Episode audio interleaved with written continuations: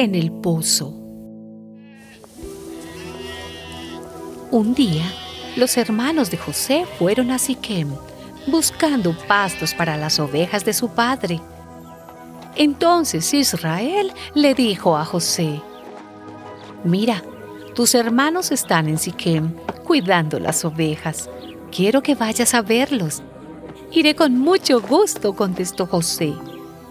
Bueno, dijo Israel, ve y fíjate cómo están tus hermanos y las ovejas y regresa luego a traerme la noticia.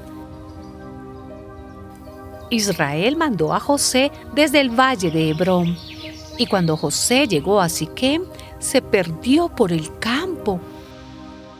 Entonces su nombre lo encontró y le preguntó, ¿Qué andas buscando? Ando buscando a mis hermanos, respondió José.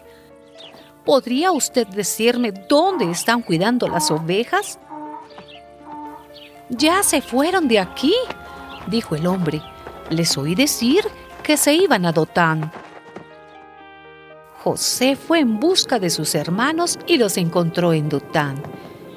Ellos lo vieron venir a lo lejos y antes de que se acercara hicieron planes para matarlo se dijeron unos a otros, miren, ahí viene el de los sueños.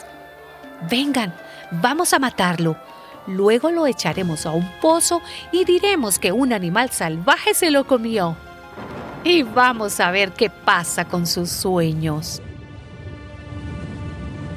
Cuando Rubén oyó esto, quiso librarlo de sus hermanos y dijo, No lo matemos, no derramen sangre. Échenlo a este pozo que está en el desierto, pero no le pongan la mano encima. Rubén dijo esto porque quería poner a salvo a José y devolvérselo a su padre. Pero cuando José llegó a donde estaban sus hermanos, ellos le quitaron la túnica que llevaba puesta, lo agarraron y lo echaron al pozo que estaba vacío y seco.